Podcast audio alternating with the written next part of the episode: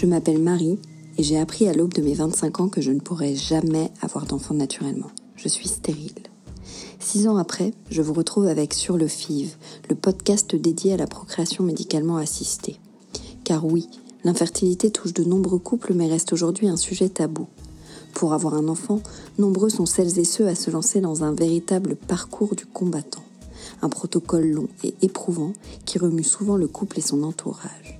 Alors pour comprendre et lever le voile sur des histoires souvent gardées dans le secret, nous allons à travers les épisodes de Sur le FIV retracer le quotidien de couples en PMA. Mais pas que. Nous nous intéresserons aussi à leurs familles, à leurs amis et aux professionnels de santé qui accompagnent jour après jour ces couples vers leur petit miracle. Des témoignages sur le vif, 100% vrais, pour se sentir moins seul dans ce combat.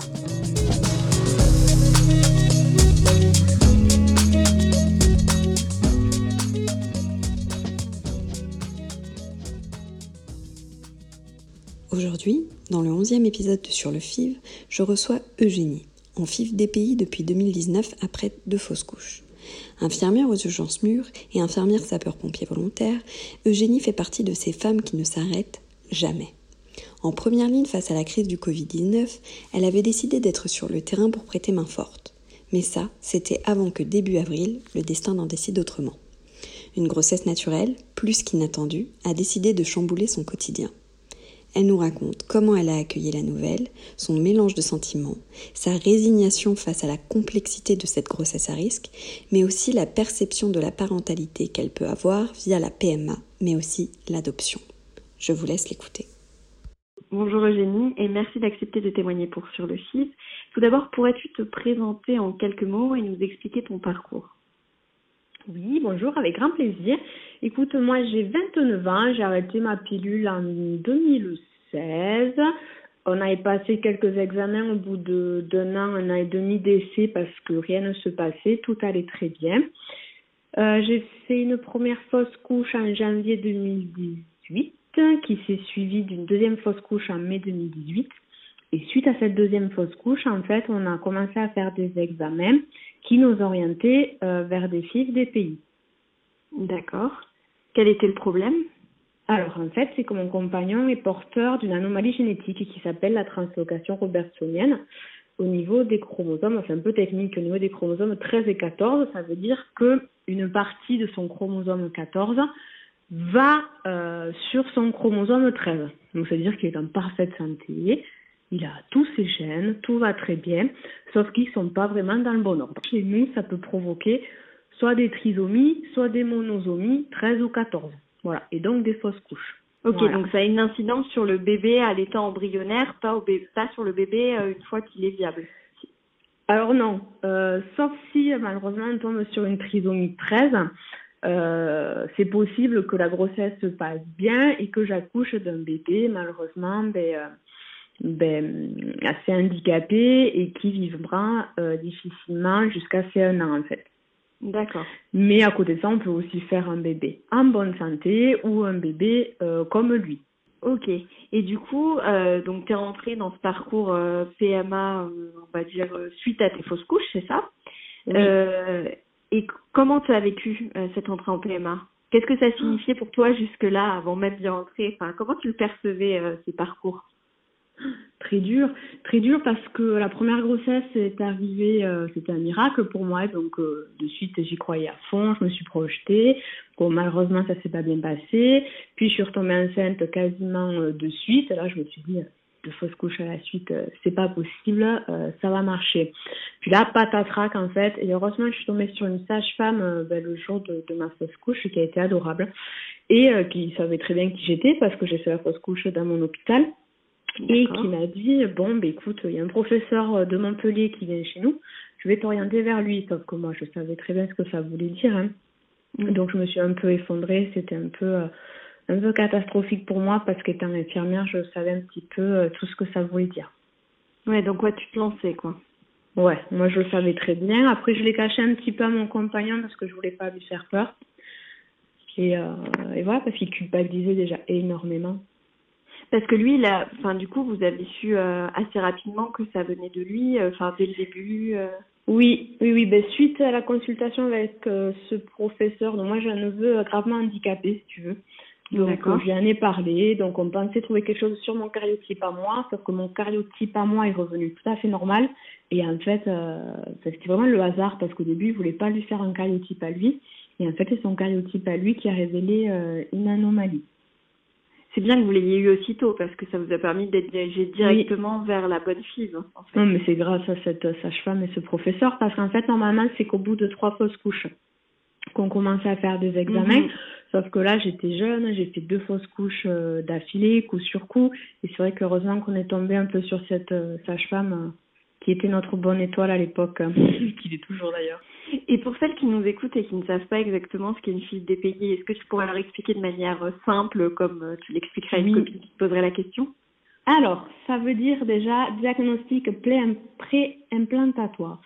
En fait, c'est tout bête. C'est une fois que les embryons sont conçus, ils vont les laisser, euh, on va dire, vieillir entre guillemets jusqu'au troisième jour. Et au bout du troisième jour, ils vont faire une biopsie c'est-à-dire qu'ils vont prélever une ou deux cellules et les analyser.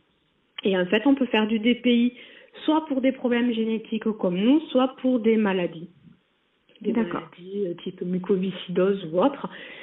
Et du coup, ils nous gardent que les embryons sains, ils nous implantent que les embryons sains. Et donc toi, tu as eu deux filles DPI, c'est ça? Oui, ouais, ouais, ouais. Du coup, euh, moi, je suis rentrée en FIV DPI en juillet 2018. Il faut savoir que le temps d'attente, normalement, est très long hein, des pays parce qu'il n'y a que cinq centres qui le font en France. Normalement, c'est un an, un an et demi en fonction des centres, sauf à Grenoble qui vient d'ouvrir, c'est beaucoup plus court, je crois. Et euh, donc, moi, je suis rentrée en juillet 2018 en FIF des pays. On a commencé le premier protocole en décembre 2018. On a eu beaucoup de chance. Je pense qu'on est tombé une période où il y avait peut-être un peu moins de monde. Donc, j'ai une première euh, sur quatre embryons, on en avait deux sains. Donc ils m'ont transféré les deux parce qu'un DPI transfère les deux parce qu'une fois que la biopsie est faite dans l'embryon, ils, ont du mal du moins à recongeler les embryons biopsiés parce qu'il y a un trou qui s'est fait dans l'embryon. Et après, si on le recongèle, il va cristalliser de l'intérieur et donc si, si tu veux un peu se casser quoi. Et donc ne pas survivre à la congélation. Ouais. Donc c'est souvent, enfin voire tout le temps du transfert frais. Non, moi, c'est tout le temps du congelé parce que je suis tout le temps sur la limite de l'hyperstime, soit je suis en hyperstime. Ah, la donc première fibre, j'ai. Ok. Ouais, en fait, il les congèle avant la biopsie. Donc, ah, ok, j'ai compris. Ouais. en fait, je fais ma ponction et euh, je sais, euh, quelques jours après, il m'appelle pour me dire Ah bon, ben, on en a congelé, par exemple, à la première fibre 4 et euh, trois mois après, on fait le transfert. On est convoqué le jour du transfert et c'est ce jour-là qu'ils nous disent s'il y en a qui sont sains et transférables, parce que c'est possible qu'il n'y en ait pas de sains ou qu'il y en ait qui ne soient pas transférables. Bien sûr, comme sur une FIV classique. Ouais, ouais mm, mm. c'est ça. C'est exactement ça. Et, donc cette première FIV, malheureusement, a, a découlé sur un négatif, c'est ça? Ah oui, oui, un bon négatif, ouais. un bon, bon négatif. bah, du coup, on a enclenché c'était long parce que du coup, j'ai commencé le protocole en décembre. J'ai eu le transfert des deux embryons en mai euh, du coup 2019, donc ça s'est révélé négatif. Du coup, on a enclenché sur la deuxième FIV, mais qu'en septembre 2019, avec un transfert en décembre 2019. Pareil, deux embryons qui étaient 5 sur 5 au total, donc c'était pas mal, on était contents, tu vois. Mhm. Et euh, ils nous ont transféré les deux, pareil, ça s'est révélé négatif. D'accord. Donc on allait enclencher sur la troisième FIV des pays au mois d'avril. Ok, et avant qu'on passe à la suite, euh, comment tu as vécu, euh, toi, euh, ces négatifs et cette attente? Parce que finalement, ton protocole, comme tu dis, il a été relativement rapide, mais face à une FIV classique, il peut paraître long aussi en termes d'attente entre les transferts, etc. Du coup, comment tu as vécu tout ça Je suppose les stimulations, la ponction, tout ce parcours? Difficilement, parce qu'entre le travail, il fallait un petit peu jongler avec les deux, c'était un peu difficile. Mais en même temps, le travail me permettait aussi de penser à autre chose. Puis, il fallait aussi que je garde un peu le cap par rapport à, mon compagnon qui culpabilisait mais énormément, énormément. Si je l'avais écouté, je pense qu'on n'aurait pas fait tout ça. lui, il voulait qu'on arrête tout. Enfin, il culpabilisait tellement qu'il il fallait que je le porte aussi, donc il fallait que je, je garde la tête hors de l'eau aussi, quoi. Ouais, pour vous deux, du coup. Ouais, c'est un mm. peu ça. Et lui, justement, aujourd'hui, euh, c'est quoi sa position vis à tout ça, maintenant qu'il sait que, que tu es forte et que tu arrives et que tu gardes la tête haute euh, il, il, il, arrive à déculpabiliser un petit peu de tout ça ou il est encore dans sa culpabilité? Et, euh, il, a, il garde quand même encore un, fond de culpabilité, mais euh, après, voilà, j'essaie de lui montrer que c'est possible, que c'est réalisable, qu'on va y arriver à deux. Et, euh, et voilà, il voit, il voit tout doucement que c'est possible, quoi. Tu dirais que ça a eu des conséquences ou des, ou, des changements qui étaient visibles sur ton couple depuis votre entrée en PMA, ou, ou, mais que ça soit positif ou négatif d'ailleurs? Ah oui, oui, oui, complètement. Nous, en disant qu'on s'est vachement renforcé. Mm. On s'est euh, vachement retrouvés tous les deux, même peut-être presque isolés euh, par rapport à nos amis, parce que c'était difficile. Hein, quand tu t'injectes des médicaments, ben, tu es fatigué, euh, t'as pas envie, t'as mal au ventre, t'as mal à la mm. tête. Euh, c'est vrai que voilà, nous on a, on a fait le choix de le garder pour nous, on a parlé à quelques amis, mais euh, voilà, ça nous a vraiment renforcés, on a vraiment une complicité qui s'est créée, et je pense que maintenant tout peut nous arriver, on saura y faire face. C'est bien quand ça se passe comme ça. Ouais, ouais. Et du coup, tu disais que euh, donc euh, là, tu t'apprêtais à faire euh, ta troisième euh, donc fils des pays au moment où où le, méchant Covid est arrivé et a chamboulé. Voilà. Voilà, c'est un peu ça. Le confinement est arrivé, et, puis aussi au travail, ça a changé pas mal de choses, beaucoup de stress beaucoup de peur. Moi, je travaille aux urgences et aux SMUR, donc je sortais mhm. sur des SMUR, déjà atteinte de Covid, c'était pas c'était pas évident parce qu'on connaissait pas beaucoup, puis les gens étaient pas bien du tout, donc on a fait face à la mort, face à des stress respiratoires très très anxiogènes autant pour les patients que pour nous, même si nous on ne montre pas au premier abord aux patients, mais c'est vrai que c'est des choses qui marquent. Le confinement est arrivé, la FIV a été repoussée, on l'a plutôt bien pris en fait. C'est vrai. ouais, on se dit bon, ben euh, c'est repoussé, bon ben tant pis, hein, c'est comme ça. Et mhm. justement, ça a été un moment où pense qu'on n'y a pas trop pensé euh, à la PMA. J'avais fait quelques tests d'ovulation comme ça par curiosité pour voir. Je me suis dit tiens, je vais voir ce que ça donne, ce que ça donne pas. On n'a vraiment mais pas pensé à la PMA euh, du tout pendant cette période-là. Et euh, boum, je suis tombée enceinte. Sachant que normalement pour le DPI, ben, il faut se protéger parce que il faut savoir que les fausses couches, ça peut quand même endommager un petit peu l'endomètre. Oui, bien sûr. Mm, mm. Voilà, donc pour avoir une bonne accroche des embryons lors des FIV, euh, il faut éviter un peu tout ça. Donc c'est vrai que du coup, euh, j'ai pris un petit peu peur. J'avais un peu peur de la réaction euh, du, centre de PMA. Ouais, ça a dû être dur en termes de, de sentiments. Tu as dû être complètement partagé entre la joie d'être enceinte et celle de te dire oups, ouais, j'aurais pas dû. Merde. Ouais, c'était un peu mm. ça. C'était ouh, mais ça, euh, qu'est-ce que qu'est-ce qu'on a fait? Mais en même temps, j'étais tellement préoccupée par le travail que euh, je rentrais, j'étais fatiguée. Enfin, j'y pensais pas forcément non plus. Euh, bon, ben, je me suis dit, qu'est-ce que t'as fait, quoi? Et oui, en plus justement, toi qui étais au front, enfin vraiment qui étais sur le terrain, qui étais là pour parce que de ce que de ce qu'on pouvait lire sur ton Instagram, vraiment, tu avais pris la décision euh, malgré euh, la peur de ton conjoint et de, ta, de tes proches, de retourner, d'aller aider, d'être là, d'être présente dans cette crise sanitaire qui nous touche tous. Et là, justement, avec cette grossesse, bah, ça aussi, ça a été remis en cause, je suppose. C'était un petit peu ça, et quelques jours avant, j'avais pris la décision bah, d'aller dans le secteur Covid, et euh, j'étais vraiment prête à, à, voilà, vraiment aller à fond euh, sur le Covid. Et bam, c'est arrivé, quoi. Donc euh, j'étais partagée entre euh, mince le travail, comment ça va se passer, mince le centre de PMA, qu'est-ce qu'ils vont dire, et puis la fausse couche. Ouais. J'avais plus de j'ai plus de chances que ça se termine en fausse couche qu'en qu'en vraie grossesse. Et ça, tu le gardes toujours à l'esprit. Où est-ce que tu en es justement? Parce que là, c'est encore tout récent. Euh, T'en es où là? Dans, dans ton chemin personnel, dans cette grossesse euh, psychologique et tout? Tu, tu te situes comment? Tu dirais que tu c'est compliqué parce que du coup, euh, j'ai été mise en arrêt maladie euh, directement par rapport au Covid pour pas avoir un facteur de risque de plus euh, pour la fausse couche parce qu'il faut savoir que le Covid donne de la température et la température peut provoquer des fausses couches.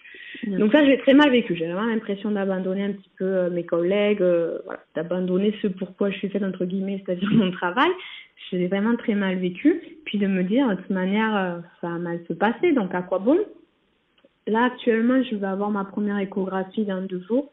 Et euh, dans ma tête, je suis persuadée qu'elle va me dire que voilà, ça va pas bien se passer. Tu t'es préparée au pire finalement. Ah oui, complètement. Ah oui, oui, oui. Mais mm, parce que aussi, les deux premières grossesses que j'ai eues, j'y croyais tellement. Et euh, j'étais tombée tellement de haut que mm, je pense euh, que je préfère me préparer au pire. Ouais, c'est une manière de te protéger. Ouais, je pense, je pense. Mm. Et, et, justement, quelle a été la réaction euh, de ton équipe médicale, euh, pas celle du travail, mais celle de, de, de ton centre DPI quand tu leur as annoncé? Est-ce que tu leur as annoncé déjà? Par mail, du coup, parce qu'on a, je, ne pouvait pas les joindre par téléphone, donc la sage-femme a été euh, très gentille, très cordiale, elle m'a rappelé hein, euh, en me disant ben, que voilà, il fallait que je la tienne au courant un petit peu de l'évolution de la grossesse, qu'on gardait le contact forcément mais elle m'a rien dit de plus. Mais bon, après, euh, je lui ai fait part aussi euh, du fait que j'étais consciente des risques aussi. C'est pour ça que je pense aussi qu'elle m'a rien dit de, de, de, plus, quoi. Elle a vu que j'étais consciente des risques, euh, voilà. j'étais très terre à terre. ouais.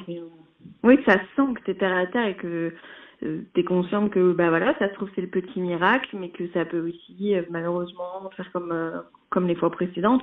Et je pense que ouais, c'est un peu ce que nous apporte ce parcours aussi, c'est que que tu disais là sur le fait de, de, de s'imaginer le pire parce qu'avant on avait été trop enthousiaste, etc.